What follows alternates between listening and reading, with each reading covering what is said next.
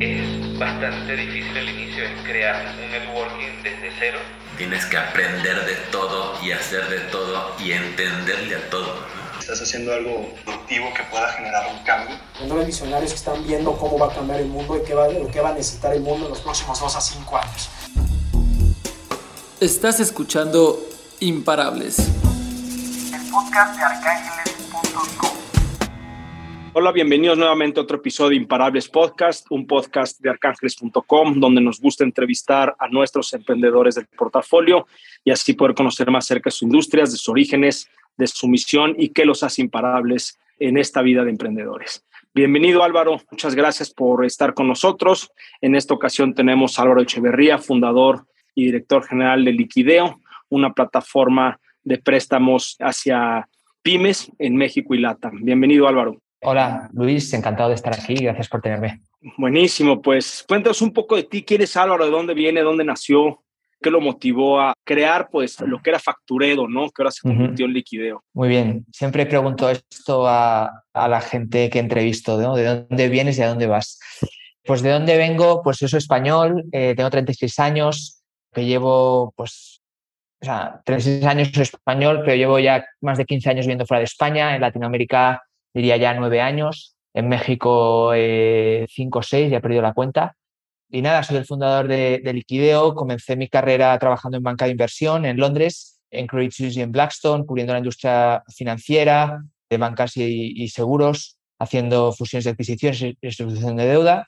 Me cansé de lo que estaba haciendo, como que cuando la curva de aprendizaje se aplanó, pues decidí cambiar y me vine a México para trabajar en Linio, en Rocket Internet, que es un e-commerce. Y estuve pues ayudando en, montar el negocio y en crecerlo en, la región, sobre todo en México y en Chile. Y lo hice como transición a montar lo mío, ¿no? Yo siempre había querido montar una empresa desde pequeño, no sé por qué, porque nadie en mi familia es empresaria, no sé por qué tenía esta idea romántica que quería ser empresario, emprendedor, digamos, y me tiré a la piscina y monté lo que hoy es en día Liquideo, pero bueno, partió con el nombre de Facturedo. Arranqué en Chile, y después de dos años allá lo expandimos a Perú y ahora pues estamos operando en México como entidad regulada, una de las primeras fintechs reguladas en, en México, después de tres años de proceso regulatorio. Y nada, ahora viene una, una, fase de crecimiento que esperamos que sea muy, muy exitosa en los próximos años. Buenísimo, Álvaro. Digo, este ahí fue un gran resumen de dónde vienes, ¿no? Español en Latinoamérica, pasando ya por varios países importantes, con una plataforma fintech recientemente regulada y digo, ya platicamos un poco más adelante de eso porque sí ha sido, nosotros también como Arcángeles somos una plataforma regulada, también de las primeras en el país, de las únicas con el equity crowdfunding o, o, o fondeo colectivo en capitales y ustedes son una institución de fondeo colectivo en qué? ¿En deuda? En deuda nos enfocamos a flexibilizar el capital de trabajo de las empresas. ¿Qué quiere decir capital de trabajo? Cuentas por cobrar y cuentas por pagar. ¿Vale? Cuentas por cobrar es de tus ventas, ¿vale? Que las empresas que venden a otras empresas generalmente tienen que esperar pues 30, 60, 90 o más días a recibir dinero de sus clientes. Y las cuentas por pagar es lo que, pues el dinero que tienes que pagar a tus proveedores, ¿no? Que también pues tienes ciertas condiciones de, de pago, ¿no?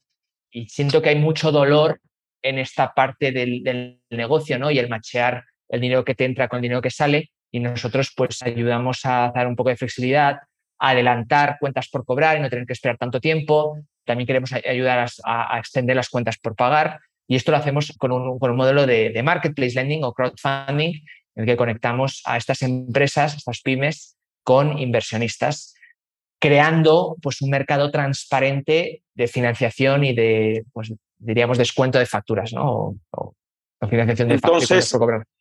¿Se puede decir que es un estilo factoraje nada más llevado a un marketplace digital? Exactamente. Sí, okay. Y dime, ¿y los inversionistas de tu marketplace, de dónde vienen? ¿Son institucionales o es el público en general?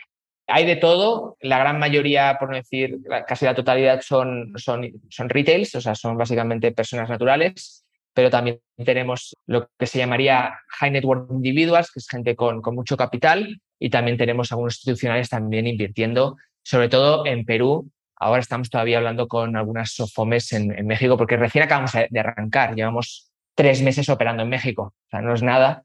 Entonces ¿Sí? todavía está, están todavía muchas cosas en, en, construcción, ¿no? Pero sí. Claro, pero lo interesante de esto es que tú le apostaste a la regulación fintech justamente por el poder involucrar a cualquier persona natural o persona física, que lo, que lo llamamos más en México, para que tenga la oportunidad y el acceso a poder invertir diferente, ¿no? Que es mucho nuestro lema en Arcángeles, el que, el que estamos en una era de que, de que las personas, los ciudadanos mexicanos y latinos, tengan esa capacidad de invertir diferente, ¿no? Ese acceso a poder invertir diferente. En este caso, bueno, en nuestro caso es invertir en startups, ¿no? Y en tu caso es poder invertir en las cuentas por pagar o por cobrar de las empresas. Sí. Algo que, pues, por lo normal, una persona natural o física nunca había tenido acceso en el pasado a poder invertir en este tipo de activos. O sea, es un, en tu caso es un activo alternativo de renta fija y en mi caso es un activo alternativo de renta variable y de mayor riesgo. ¿No? Pero, pero lo, lo, lo, que es increíble es que justamente con esta ley fintech, el fondeo colectivo, ¿no? El modelo de distribución del fondeo colectivo como tal, no es un negocio así como tal. El negocio es el prestar o el negocio es el dar acceso a equity, no invertir en acciones. Pero el modelo de distribución es lo que lo hace, creo que, permisible y accesible a la mayoría de la población a que pueda realmente poder tener mayores opciones en cómo manejar su dinero, cómo diversificarlo e incluir más activos fuera de las instituciones financieras tradicionales que hoy te ofrecen unas cosas muy limitadas, con unas tasas de interés precarias que pues, eh, inclusive muchas de ellas no baten la inflación, no le ganan a la inflación, por lo tanto pierdes por adquisitivo, ¿no? Entonces, eso me parece increíble, me gustaría saber tu opinión, Álvaro, ¿qué opinas? Yo, ¿Cómo ves tú esa industria patrimonial, no te voy a decir del fondeo colectivo, porque pues, creo que es una más un, modelo de negocio, digo, un modelo de distribución, pero el que las personas tengan acceso como tú lo estás dando, como nosotros lo estamos dando, que la gente puede invertir diferente. ¿Y eso cómo impacta en sus patrimonios? Pues para mí es un cambio de paradigma, ¿no? Y que la tecnología permite hacer cosas que antes no se podía, ¿no? La tecnología permite esta innovación en la distribución, ¿no? De que cualquier persona pueda entrar a una plataforma y ver las diferentes opciones de inversión que son temporales, ¿no? El, opportunity window de invertir en una startup es temporal, igual que el opportunity window de invertir en una cuenta por cobrar es temporal, pero es dinámico, ¿no? Van apareciendo. Pero es, por ejemplo, en invertir en acciones de Apple, que eso es, eso no es temporal, o tú puedes entrar en acciones de Apple en cualquier momento, ¿no? O en CETES. Entonces, por la tecnología ha permitido esta innovación, me encanta la posibilidad de democratizar este tipo de inversiones y empoderar a las personas a poner su dinero en activos alternativos que antes estaban solamente limitados a ciertas instituciones financieras. O a los altos em, patrimonios, ¿no? A lo exactamente. Capital. Exactamente, ¿no? Y en nuestro caso, pues sí, es un producto de similar renta fija con mayor riesgo, porque obviamente la renta fija regulada generalmente el riesgo es menor, también los intereses son menores, y tienes que construir tu propio portfolio, al igual que también en Arcángeles tienes que construir tu propio portfolio y diversificar, ¿no? Por ejemplo, la alternativa de Arcángeles sería invertir como LP o Limited Partner en un fondo de Venture Capital, que el ticket mínimo para invertir en esto suele ser muy alto, o sea, no tendrías acceso y te despreocupas, ¿no? Y ellos hacen pues todas las inversiones por su lado. Aquí empoderas a la persona a decir en qué startups quieres tú invertir. Tú te conviertes en el en el venture capital, ¿no? Lo mismo para nosotros, tú te conviertes en la institución, en la SOFOM. en nuestro caso, tú te conviertes en una SOFOM. Tú puedes prestar en, a, quien, dé la gana de la plataforma. Pero claro, ¿qué hace una SOFOM? No mete todo el dinero en, una empresa, diversifica, ¿no? diversificación es un componente muy importante. Entonces, por ejemplo, siento que en el pasado hemos fallado en educar a nuestros inversionistas sobre la importancia de la diversificación. Y ahora estamos haciendo un gran esfuerzo en ese tema de, oye, es importante la diversificación para que los rendimientos salgan y no haya pérdidas, etc. Eso es algo eh, que nosotros hemos hecho muy bien desde el principio, en enfatizar y enfocar mucho esa cultura de la diversificación, que una no es ninguna, ni dos, ni tres, y que cuando vienes a este tipo de plataformas, no es una sola inversión, tiene que haber un compromiso de destinar un pedazo de tu patrimonio, nosotros recomendamos entre un 5 y 10% justamente por el tipo de riesgo del activo, para que eso sea proporcionalmente a lo que tienes tú en, ahorro o en buen patrimonio, entre el 5 y el 10% diversificarlo entre unas 10 y unas 20 compañías. Entonces, vienes realmente aquí a hacer una carrera como inversionista, vamos a llamarlo así, en que tienes que diversificar un portafolio mínimo viable, que es como le llamamos nosotros, justamente para que las personas reduzcan significativamente sus riesgos y maximicen sus retornos. Y de acuerdo contigo que en un liquideo que puedes obtener rendimientos muy atractivos que pueden ir de entre el 10 al 25% anualizado, pero ojo, como bien dijiste, no es una no es una deuda o es una renta fija como lo ofrece un banco que solo está pegado al papel gubernamental o un papel corporativo triple A, por lo cual es menos riesgoso y por eso es este menos rentable ¿no? Eh, si hablamos de un CETE, un, papel corporativo. Y con ustedes son empresas pequeñas y medianas empresas que se les atora un poco el flujo mes a mes por sus cuentas por cobrar, vamos a llamarlo así, que una empresa más grande no le pagó a los 90 días y le quiso pagar a los 120 días y él necesita pues pagar una nómina o pagar el inventario nuevo para seguir produciendo y vendiendo, la materia prima, etcétera. Y ahí es donde se financia con ustedes a una cierta tasa atractiva, ¿no? Algo que, bueno, o está creciendo. Si estás creciendo y tienes un working capital negativo en el que tus clientes te tardan en pagar, pero a tus proveedores tienes que pagar a corto plazo, imagínate que te pagan a 90 días y tú pagas a 30, si tú quieres crecer, vas a requerir capital. Para crecer necesitas más capital, porque te tardan en pagar y tú pagas más pronto, ¿no? Entonces, empresas en crecimiento necesitan, necesitan recursos, ¿no? Y nosotros les ayudamos con esos recursos. No, de acuerdo. También puede ser para capital de crecimiento, pero la fuente de ese capital ¿qué pasaría si una de estas pymes se acerca a un banco? ¿Cómo estaría su costo de ese capital? ¿Y qué, cuáles serían las condiciones para prestarle ese capital y que no es para todos, ¿no? Y la experiencia, o sea, me están diciendo aquí que es muy normal que, pues, que las instituciones financieras, pues tanto bancos o, o les tarden un mes en dar una respuesta si te van a dar capital o no. Nosotros lo hacemos mucho más rápido, ¿no? En cuestión de, de días, ¿no? Y estamos esperando hacerlo en cuestión de horas. Estás trabajando para ello, ¿no? No solamente queremos competir en tasa, que creo que lo hacemos al, como te comentaba, tener una estructura mucho más lean, lean ¿no? de, de, empresa, apalancar mucho la tecnología, etcétera, pero también nos ponemos en los pies del, del, cliente final y en hacer la vida más fácil, ¿no? Entonces, creo que estamos compitiendo en frente tanto de, de, condiciones como también de experiencia, ¿no? Entonces, si lo podemos resumir, creo que la propuesta de valor de liquidez aquí para las pymes por un lado, ¿no? Porque es un marketplace. Para las pymes es mayor transparencia, agilidad, ¿no? Eh, Exactamente. y accesibilidad a un capital que necesitan en el corto plazo, no en un mes, lo necesitan en, menos de dos semanas. Y por el lado del inversionista le estás dando una, una certeza de que estás invirtiendo en una compañía que ya fue validada por mismo liquideo, ustedes se encargan por toda la parte legal de negociación de contratos y tú como inversionista lo único que tienes que hacer es venir a poner tu capital, diversificar en varias empresas, en financiarles sus cuentas por cobrar, porque toda inversión tiene un riesgo, ¿no? Inclusive el papel gubernamental, si caes en default como gobierno, tienes un riesgo de que no regrese tu capital y que pierdas tu dinero, ¿no? Pero en este, por lo menos lo que me gusta a mí y lo que me motiva a mí mucho de este tipo de renta fija es que no estás financiando papeles que supuestamente su enfoque principal es invertir en infraestructura en el país. Y cuando ves la infraestructura del país, dices, bueno, y toda esa inversión de los ciudadanos mexicanos o inclusive en Latinoamérica, todos tienen su papel gubernamental. Y muchos son destinados para financiar a los gobiernos, a nuestros gobiernos, a poder crecer más y a generar mejores servicios y crear esa infraestructura, ¿no? Carreteras, puentes, hospitales, escuelas, you name it, lo que me digas. ¿Dónde está eso, no?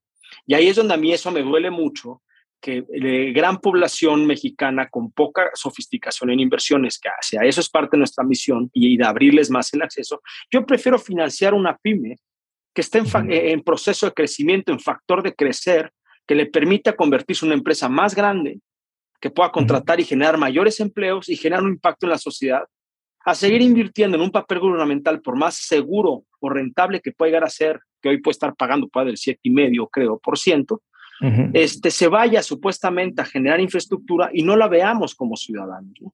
Y aún así nos paguen el mínimo spread posible, porque la institución financiera que nos las vendió se quede el mayor spread posible de ese arbitraje de precio de compra al gobierno contra precio de venta al mercado retail. ¿no? Entonces, aquí lo interesante con liquideo es que un inversionista de la calle no tiene intermediarios. Se va directamente a prestar a la empresa. Claro, liquideo tiene que cobrar una intermediación justamente como parte del spread para poder sobrevivir y mantener sus operaciones, pero no se compara en lo absoluto con lo que, con lo que hoy no, no ves transparentemente en, una institución financiera tradicional, cuando a uno le venden renta fija directamente en CETES o en, o en, cualquier otro papel que me digas, papel a, de, de, bonos a 24, este, 24 años, 16 años, lo que me digas, ¿no? Entonces, pasando un poquito más hacia lo que es liquideo, ¿no? Cuéntanos un poquito esos highlights de la compañía. ¿Cómo está conformado tu equipo? ¿Qué mercado estás viendo hacia allá adelante? ¿Cuántos préstamos has otorgado? ¿Tipo de cliente actual? ¿Ingresos mensuales promedio, etcétera, ¿no? Para comunicar un poco a la, a la, a la, audiencia que, pues, liquideo tiene una solidez y un futuro muy interesante por venir. Bueno, hay muchas preguntas aquí, así que vamos a ir una por una. Entonces, vete recordándolas a ver, algunos, algunas cifras de, del liquideo actualmente, ¿no? La gran mayoría de estas cifras vienen de Perú, ¿vale? Que es donde estamos operando ahora mismo. Llevamos ya operando desde finales de 2017. La compañía está yendo muy bien. Chile decidimos cerrar operaciones con el COVID por un tema de, de recursos y que el mercado sentíamos de que no íbamos a ser un top 5 player o un top 3 player, mientras que en Perú pues somos el, player número uno y en México tenemos la esperanza de llegar también a ser un, top 3 o top 5 player, ¿no? Pero en Chile no lo vimos. Bueno, en cualquier caso, estamos financiando actualmente más de 6 millones de dólares mensualmente. A nivel de inversionistas activos tenemos más de 2.000 inversionistas activos operando mes a mes. A nivel de empresas, creo que estamos financiando como 200 empresas al mes también ingresos de la compañía estamos creo que por 120 mil dólares mensuales. Esto anualizado pues está en, en, más, en casi 2,5 millones de, no, 1,5 millones de dólares anuales. Y no sé, o sea, ya es una empresa, esto no es, una, no es un proyectito, no es una startup que tenemos una presentación y un producto, o sea, tenemos una empresa. Tenemos 65 empleados, el equipo del management, pues tenemos gente muy buena en diferentes frentes, ¿no? De producto, de tecnología, de desarrollo de negocio, de riesgo. Tenemos que fortalecer el equipo todavía más, ¿no? Pero tenemos unos buenos pilares con los que crecer, ¿no? Un equipo en México y en, Perú. ¿Qué más, qué, más preguntas hemos hecho? O sea, ¿hacia dónde vamos, no?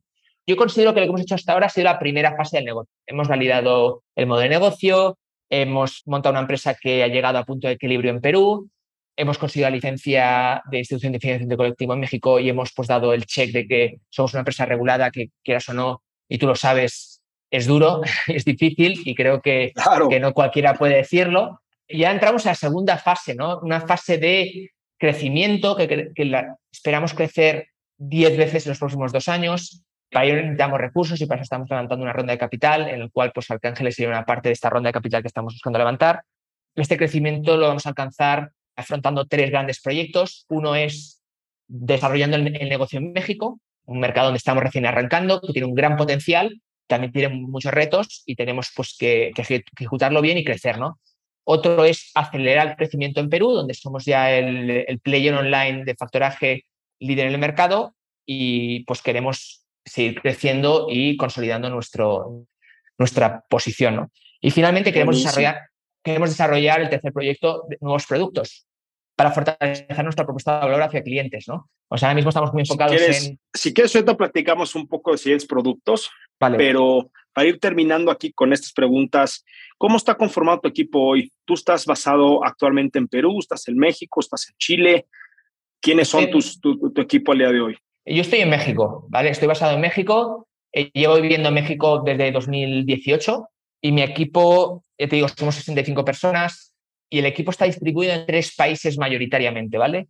Perú, México y Colombia, ¿vale? Gran parte del equipo de tecnología está en Colombia. De hecho, todo el equipo de tecnología está descentralizado, ¿vale? Fue un tema de estrategia de captación de talento hace unos años. O sea, la visión que tenía es que se iba a poner muy competitivo el talento de tecnología y que en las grandes ciudades donde tienen oficina las empresas tecnológicas pues iba a ser cada vez más difícil pues captarlo, retenerlo y, y mantenerlo. Entonces tuvimos una, estrategia antes del COVID de, que, tener un equipo descentralizado que ha funcionado muy bien desde que hemos montado.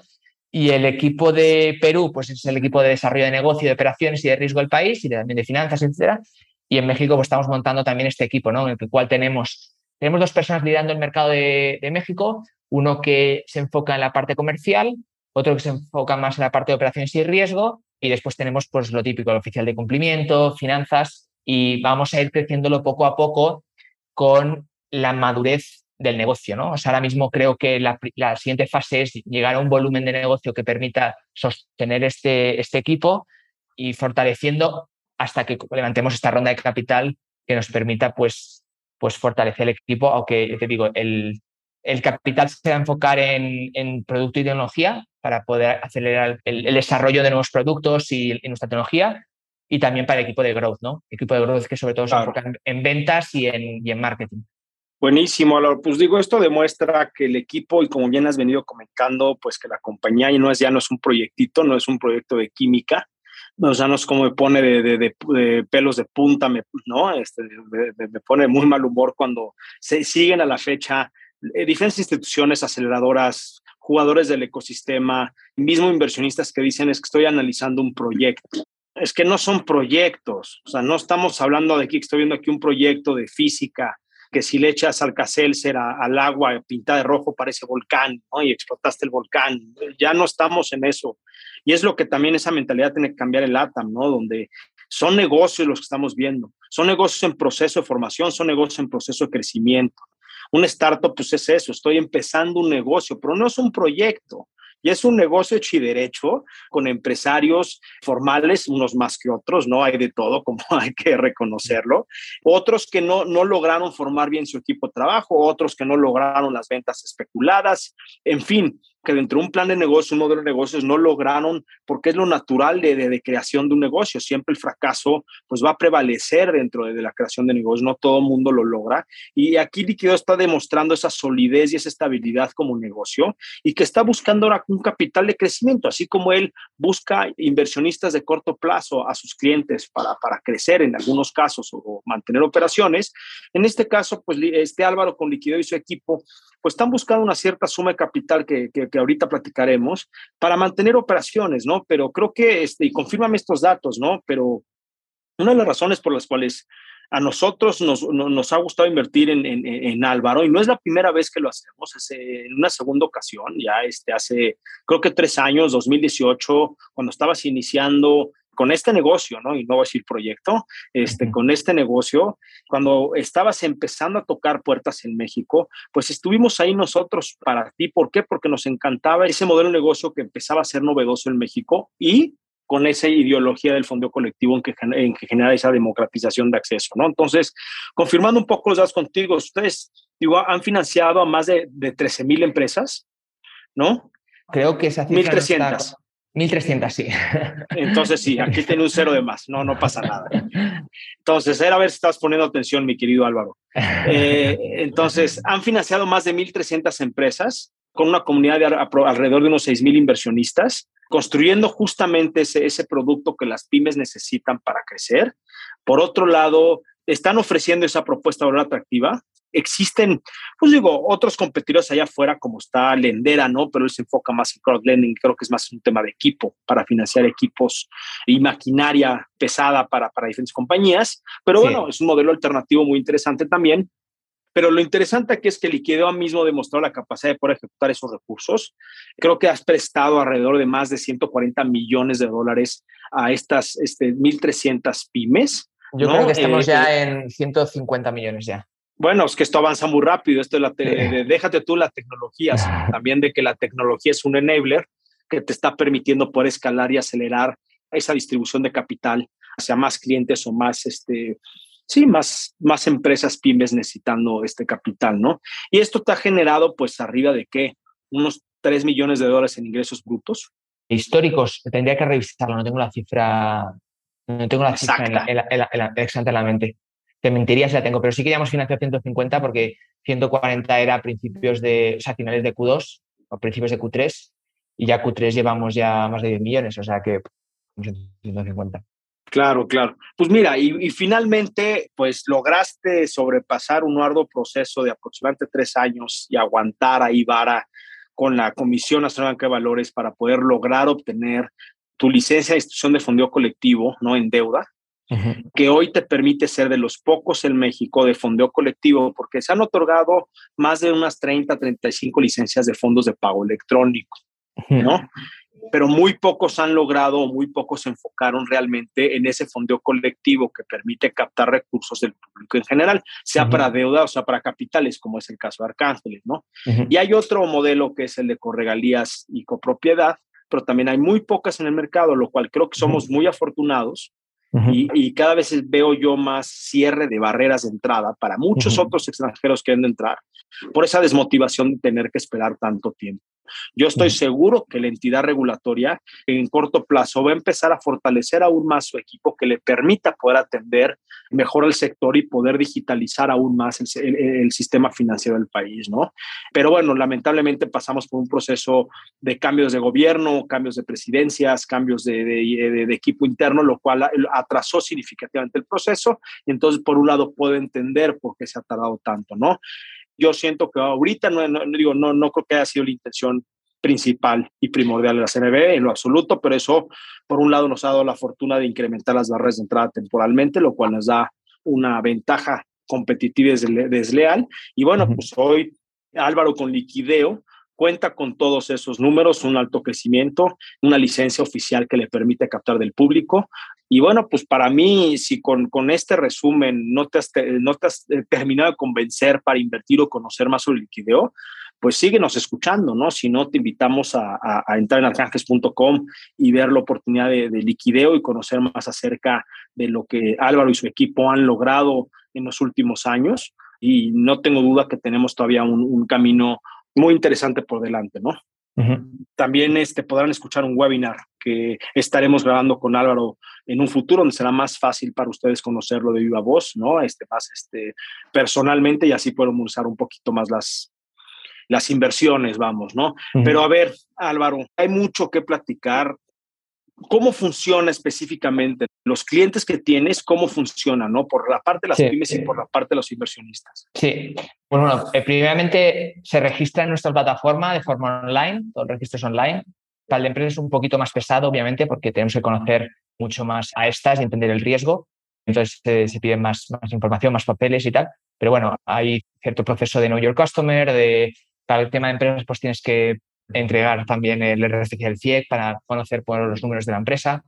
Y nada, una vez registrado, evaluamos toda la información que nos has metido en la plataforma, te validamos como usuario y ya puedes comenzar a operar, tanto a nivel inversionista, comenzando a poder evaluar oportunidades y e, invertir en ellas. Y en el caso de empresa, pues ir subiendo operaciones que iremos también evaluando y adelantando, financiando según califique el riesgo.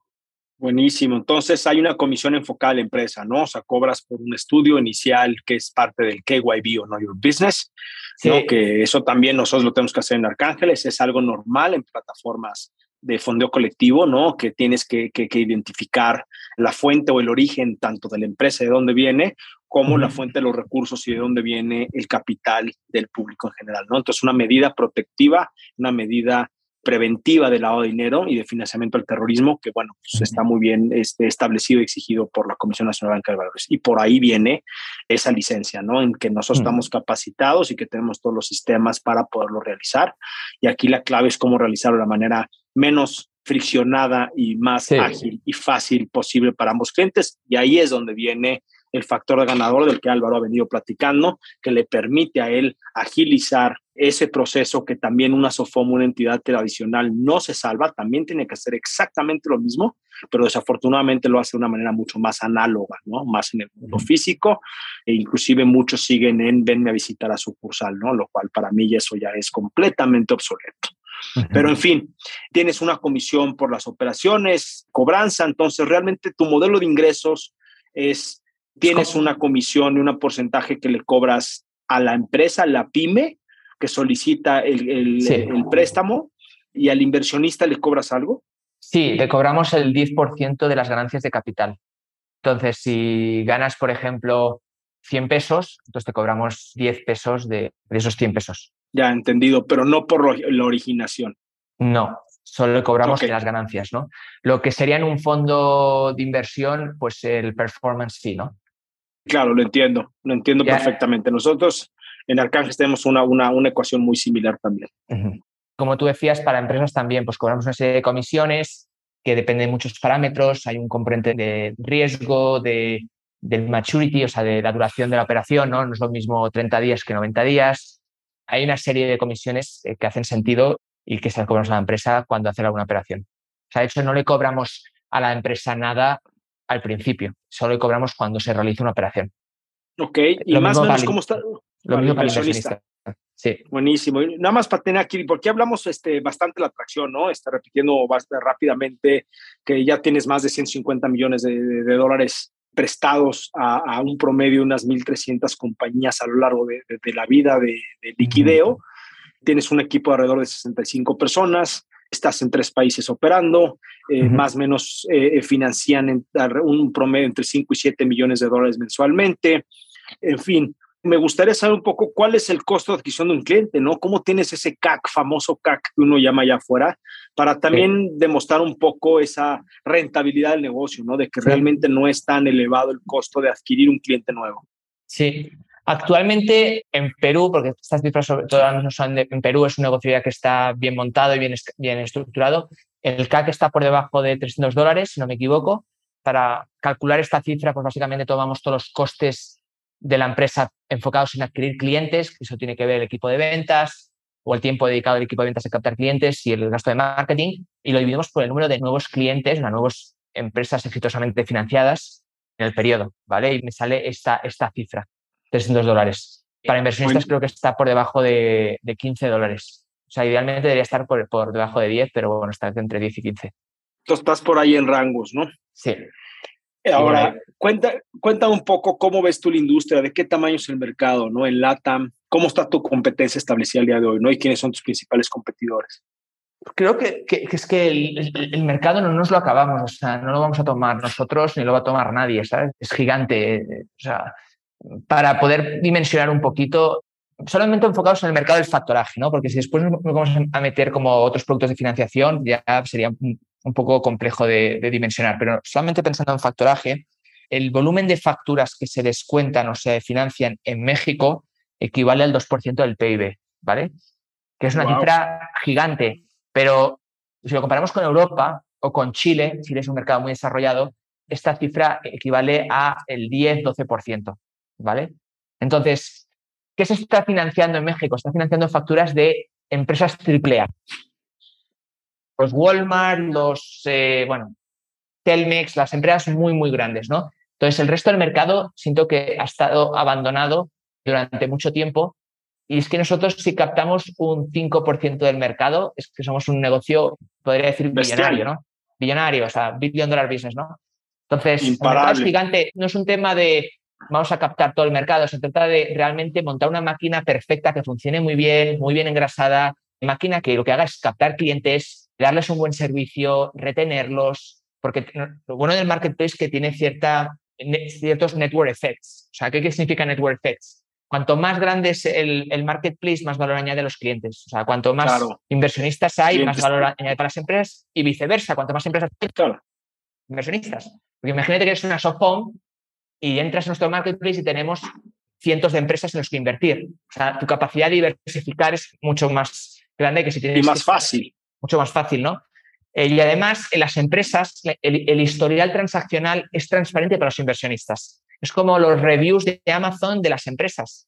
Nuestros clientes son muy recurrentes. Los que operan con nosotros operan cinco veces al trimestre, ¿vale? Entonces, si operas con liquideo, muy generalmente vas a volver a operar. Y de hecho, llevamos tres meses y, las empresas que han operado ya, alguna va por su octava operación. Claro. Eh, o quinta, no sé cuánto, ya he perdido la cuenta, ¿no? Pero ese, este historial de número de operaciones, operaciones pagadas, días de retraso, etcétera, son transparentes a los inversionistas. Entonces, esa información es muy valiosa para los inversionistas cuando van a, invertir, ¿no? Entonces, tenemos que montar una máquina muy engrasada, muy bien hecho, para que ya después crezca sola. Claro. Entonces, ya, ya te entendí, Álvaro, porque al final tú estás hablando que México representa el factoraje un 2.7 promedio por ahí del 2 al 2.7 este, por ciento del PIB, ¿no?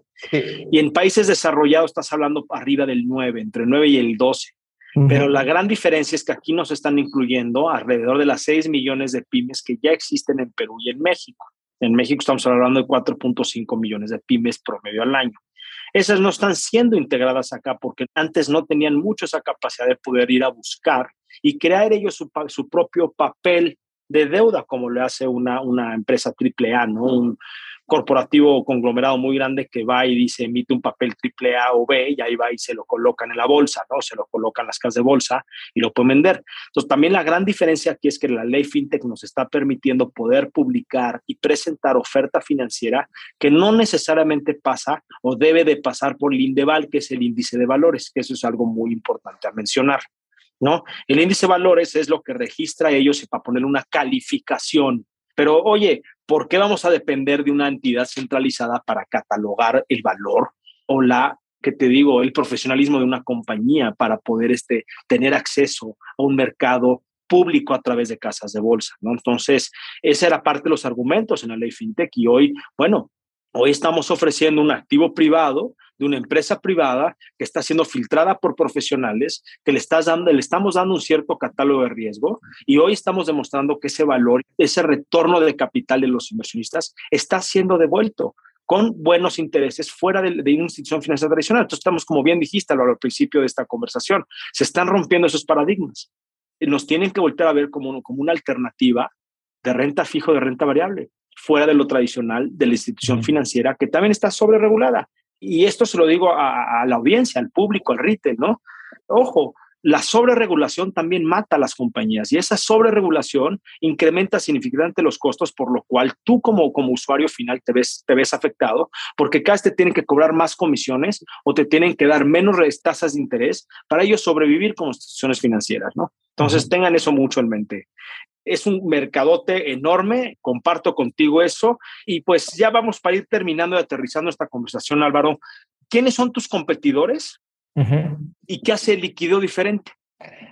Pues a ver, de la mano con lo que he dicho antes, que es un mercado gigante, una oportunidad espectacular, obviamente no estamos solos, ¿no? No somos la única empresa que está mirando de cubrir ese gap en el mercado, ¿no? Entonces han aparecido diversas startups enfocados en Working Capital Financing o básicamente una institución financiera enfocada en, la, en, las necesidades de las pymes, ¿no?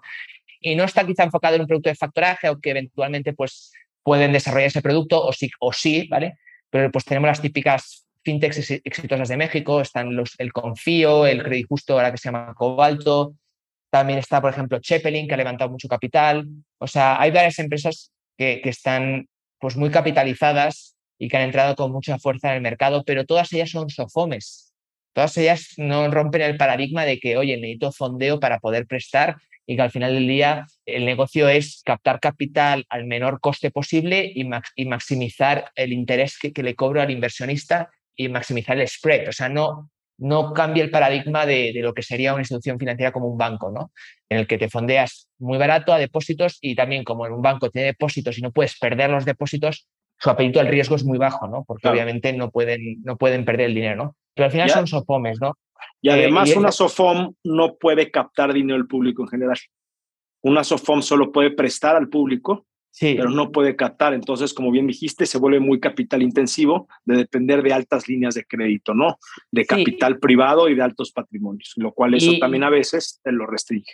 Y han crecido mucho en un escenario de mucho acceso a capital barato, y en abundancia, ya estamos entrando en, un escenario completamente opuesto, en el que no es tan fácil acceder a, capital, tanto de deuda como de equity, y que si no puedes levantar capital no puedes crecer, porque obviamente tú tienes un, unos fondos, ya te digo, de equity deuda, y eso es lo que puedes prestar. Y cuando no puedes crecer, lo que te enfocas es en maximizar el retorno y también bajar el riesgo, ¿no? Entonces, nosotros, la, nuestra nuestra estructura o modelo es diferente y nosotros vamos a, a o sea, enfocados en crecer, porque no, te, no, no, tiene la limitante de poder, o sea, tenemos la limitante de que tenemos que crecer en las dos partes del marketplace, o sea, si no crecemos inversionistas y empresas, pues no crecemos, ¿no? Pero creo que, el, claro, el, no te tienes que, que estar que... diluyendo constantemente porque tienes que levantar más equity, más deuda, no sé si me explico, ¿no?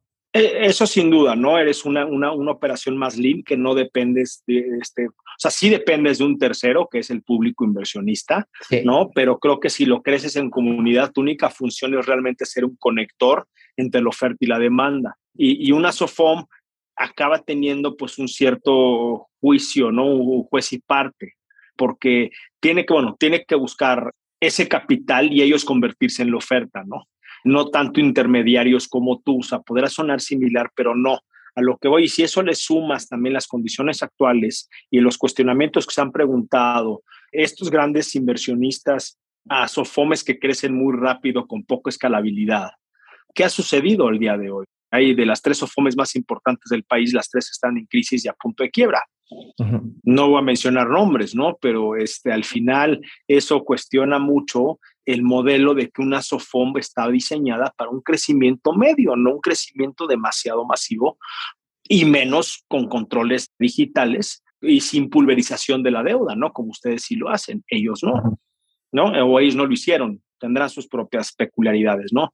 Mm. Pero, pero entiendo, ¿no? Entonces, tus competidores básicamente son algunas OFOMES, ¿no? Pero pues son competidores tradicionales, ustedes vienen a corromper ese mercado. Y alguno que otro fondeo colectivo que pueda estar ofreciendo un activo similar con tasas de interés similar, porque también hay plataformas que te dejan invertir en bienes raíces, te dejan invertir en, equities como nosotros, te dejan invertir en maquinaria pesada, en peer-to-peer lending, persona a persona, etcétera. Entonces, todos esos, pues, a la par son, son una competencia directa o indirecta, porque pues, es un share of wallet de las personas, ¿no? Pero como bien dijiste, el mercado es enorme tú, y nosotros nada más hablamos del tema del factoraje. Ahora imagínate el tema de los préstamos personales, ahora, ahora súmale el préstamo para construir bienes inmuebles o, ¿no? o, la, o el capital para bienes inmuebles. En fin, entonces la industria se explota significativamente y puede estar representando mucho más dobles dígitos del, del, porcentaje del PIB, ¿no? Ya para ir terminando, hoy, ¿cómo está tu ronda de inversión? ¿Cuánto estás levantando? ¿Cómo está el cap de tu ronda en estos momentos? ¿Y qué harán con ese capital levantado? ¿Hacia dónde van a ir caminando? ¿Y quiénes son tus inversionistas ante este, al día de hoy? Sí. Pues estamos buscando levantar 5 millones de dólares. De momento estamos enfocados en cerrar el primer millón pues, con tickets pequeños, en el cual pues, va a ser parte de este primer millón y que entra a unas condiciones más favorables de lo que sería el lead investor y estamos recién pues, iniciando conversaciones con, con fondos de, capital riesgo, que para nosotros era importante mostrar tracción en México. No ha sido posible arrancar esta ronda de capital sin esa tracción en México, que ya está llegando ¿no? y que es buena. ¿vale? Entonces, somos positivos de que, que los próximos meses pues, deberían evolucionar positivamente en ese frente.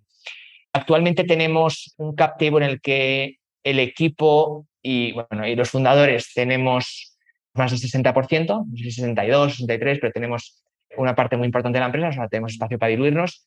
Y los accionistas, aparte del equipo y equipo fundador, pues está Latinia o Calonia, que es un fondo de inversión que se enfoca en fintech en Latinoamérica. De hecho, se enfocan en fintech porque ellos, el negocio original suyo era desarrollo de software para bancos, ¿no? Y montaron una rama de venture capital y algunas inversiones que han hecho exitosas han sido invertir en, en Belvo, en Flink, creo que también invirtieron en Prometeo. En varias fintechs. Sí, pero se han enfocado en, fintech en la región y tienen un portfolio de, empresas muy, muy espectacular. También de nosotros tenemos a, Finovista, que fuimos parte de un proceso de aceleración por el programa de Startup Bootcamp que, ellos organizaban y que también pues, se enfocan en fintech en, la región, en Latinoamérica. Y después tenemos eh, varios angel investors, ¿no? desde usuarios nuestros en Perú que dijeron quiero ser accionista de la empresa, me gusta mucho, a inversionistas ángeles que conocimos cuando partimos en, al principio en Chile. O sea, tenemos una, bueno, y desde también amigos míos y bueno, familia, ¿no? Eh, realmente, realmente ya vienes acompañado, no es la primera vez que levantas capital, no es tu primera experiencia levantando, ya traes algún fondo institucional y empresas que, que, que te que te avalan y que, te han apoyado a lo largo del tiempo, como ángeles inversionistas que luego esos son muy poderosos en etapas tempranas porque te ayudan a posicionarte y a crecer y a conectarte de manera correcta en diferentes ecosistemas, ¿no? Entonces, pues ahí lo tienen, él es Álvaro Echeverría, fundador de Liquideo, ¿no? Una plataforma de crowdlending para las pymes, ¿no? Anímense tanto a ser clientes, ¿no? Sobre todo, principalmente, pues todos ustedes ya pueden estar invirtiendo en factoraje a partir de mañana con, con Álvaro y Liquideo. Y bueno, también el poder formar parte de su ronda de capital a través de arcángeles.com. Antes de terminar, mi querido Álvaro, pues, tengo que hacerte esta pregunta. ¿Qué te hace imparable? ¿Qué me hace imparable? Odio estas preguntas filosóficas porque las pienso mucho. no tengo una respuesta. Eh, ¿Qué me hace imparable? Pues las ganas de hacer algo memorable me encanta crear, me encanta cambiar el status quo, mejorar las cosas y, creo que esas ganas de, hacer y de hacer cosas bien y perfeccionismo pues me, empuja cada mañana a levantarme y a, luchar para, para, hacer que el liquideo pues, eh, sea un éxito y otras cosas en mi vida, ¿no? O sea, mi, mi, vida no solamente es la empresa, que es una gran parte muy importante, ¿no? Pero yo creo que esa, esa, creatividad y perfeccionismo y, y un poco de, de, sueño de que tengo de, mejorar un poco el mundo, ¿no?